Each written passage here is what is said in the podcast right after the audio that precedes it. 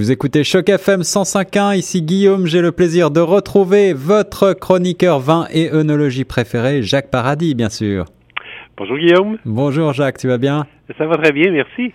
Alors aujourd'hui, Jacques, tu nous emmènes du côté euh, du soleil, du côté de l'Espagne. C'est exact euh, pour nos deux sélections, en fait. Oui. Euh, alors notre vin découverte, c'est un vin euh, tonique. Euh, ce soir. Alors, c'est un vermouth. Alors, le vermouth, je commence par te, t'interroger, euh, bien sûr, euh, sur la définition que l'on donne du vermouth, puisque moi, je connais euh, surtout le, le vin italien, Oui. une célèbre marque qui commence par un M, pour ne pas la citer. Est-ce qu'il y a d'autres vermouths? Quel est le, quel- comment, qu'est-ce que c'est ce vermouth, alors, finalement? Comment Oui, est-ce qu'on définit ça? Alors, euh, le vermouth, c'est euh, un vin fortifié, alors un vin ordinaire, et qui peut être blanc ou rouge, Oui. auquel on ajoute un alcool neutre, qui est habituellement un alcool à base de raisin, pour l'amener à un niveau d'alcool de 15, 16 ou 18% d'alcool par volume. D'accord. et qui est aromatisé au moyen euh, d'herbes et d'épices. Et traditionnellement, c'est par méthode de macération des herbes et des épices dans l'alcool. Et euh, parmi les aromates, habituellement, on, on trouve de l'absinthe, alors qui est une plante Ah. euh, aromatique au goût amer. Oui.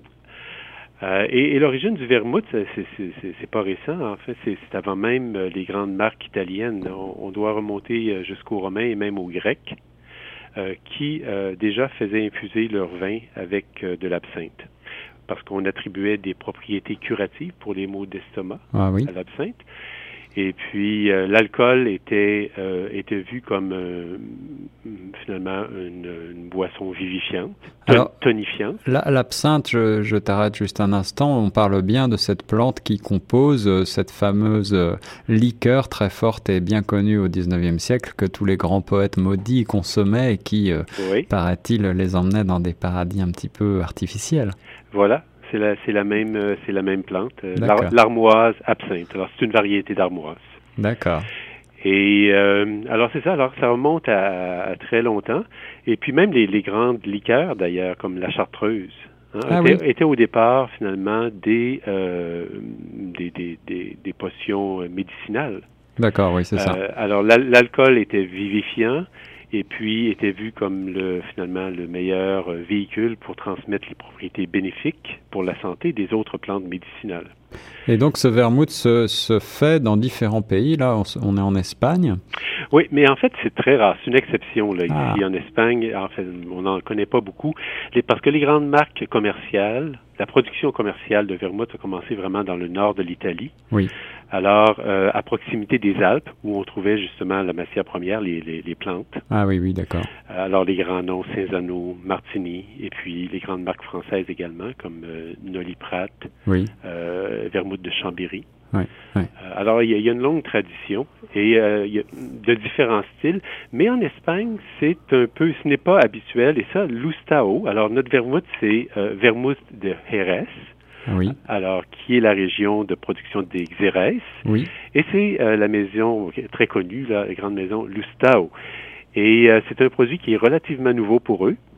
Mais euh, en fait, c'est quelque chose qui est tout à fait intéressant parce que la, la base d'un vermouth est un vin fortifié et les Xérès sont des vins fortifiés, mais de, justement de qualité, qui ont toute une tradition.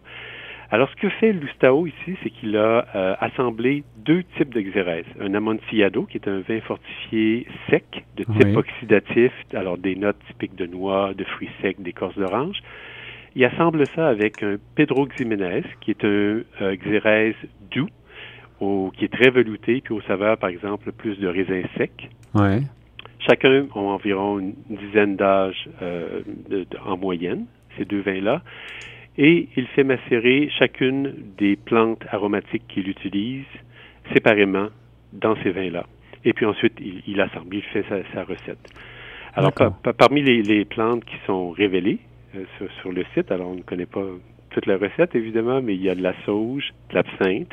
Ah oui, la recette reste toujours un petit peu secrète, là. Hein? Ben oui, ben oui. Mm. Euh, la coriandre, l'écorce d'orange. D'accord. Euh, alors, je, je dirais que c'est un, c'est un vermouth haut de gamme oui, euh, oui. qui, est- qui est vraiment intéressant. Euh, on retrouve des, euh, des, des- des notes d'agrumes, de cola, de fruits rouges, des c'est très complexe. moi, je retrouvais beaucoup de notes de thym hmm. parmi les, herbes, avec le caractère doux amer qui est caractéristique justement des vermouths. C'est ça. Alors, ça fait un, un excellent apéritif. Oui, c'est ce que j'allais te demander. Tu conseilles de consommer ce type de vermouth avec, avec quel mais en fait, euh, avec, euh, à, quelle, occasion en tout cas? fait, En fait, je crois peu plus euh, par lui-même, en apéritif, alors sur des glaçons. c'est excellent, c'est comme ça que, que je l'ai essayé. Ça fait... Et puis, ce serait, je crois, excellent également pour créer des cocktails qui sont faits à partir de vermouth, comme par exemple un, traditionnel Negroni. Eh oui, bien Alors, je ne peux attendre. je, pas, je ne l'ai pas essayé comme Negroni, mais je crois que ça va faire un cocktail magnifique. Hmm.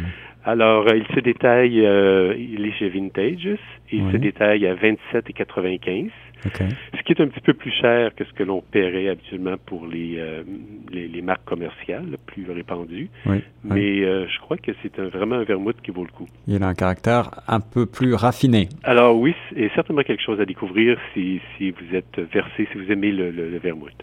Excellent, merci euh, Jacques pour ce premier vin découverte. Est-ce qu'on peut passer maintenant au vin petit plaisir de la semaine? Oui, alors c'est un euh, Carignana oui. Euh, Premium Selection 3C.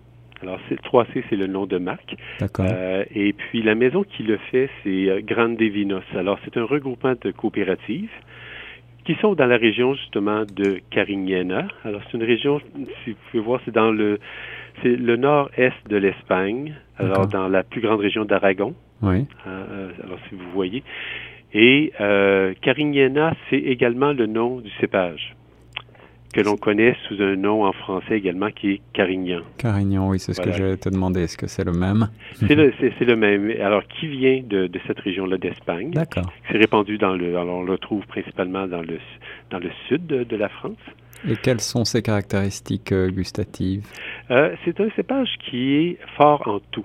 Euh, alors, c'est-à-dire qu'il y a fort en alcool, fort en saveur de, de, fruits, fort en acidité mhm. et fort en tanin également. Alors, beaucoup de structure. Et qui est très vigoureux, ce qui fait qu'il produit beaucoup. Alors, il a été beaucoup utilisé dans le passé, euh, à une époque, pour justement faire des vins de moindre qualité, parce qu'il produisait beaucoup et puis il était quand même fort en alcool, fort en saveur et, tout ça. Euh, alors, il a été un petit peu finalement euh, mis de côté par plusieurs producteurs de vins de, de, de, qualité il y a quelques temps. Mais là, maintenant, il y a comme un retour parce qu'il y, y, a une façon aussi de le traiter. Alors, si on réduit les rendements, si on fait attention à la, cueillette et tout ça, on peut faire des vins euh, plus sophistiqués. Et mm. ce qui était, alors c'est un vin qui est, qui est, vraiment excellent. Alors je vois qu'il est 2013, donc on est déjà sur un vin euh, qui a quelques années. Quelques années. Il a été vieilli pendant cinq mois dans des fûts de chêne français. Mm.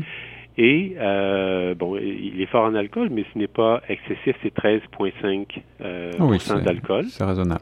C'est raisonnable. Et il se détaille actuellement à 11,25. Hmm. Alors, et ça fait partie, il n'était pas, ce n'est pas le prix courant. Le prix, euh, c'est un vin de vintage. Et le prix euh, de, de, base était 15 dollars. Et à 15 dollars, il était vraiment considéré déjà comme un très bon rapport qualité-prix. Et euh, je ne sais pas si vous savez, mais deux fois l'an, Vintage fait un grand solde.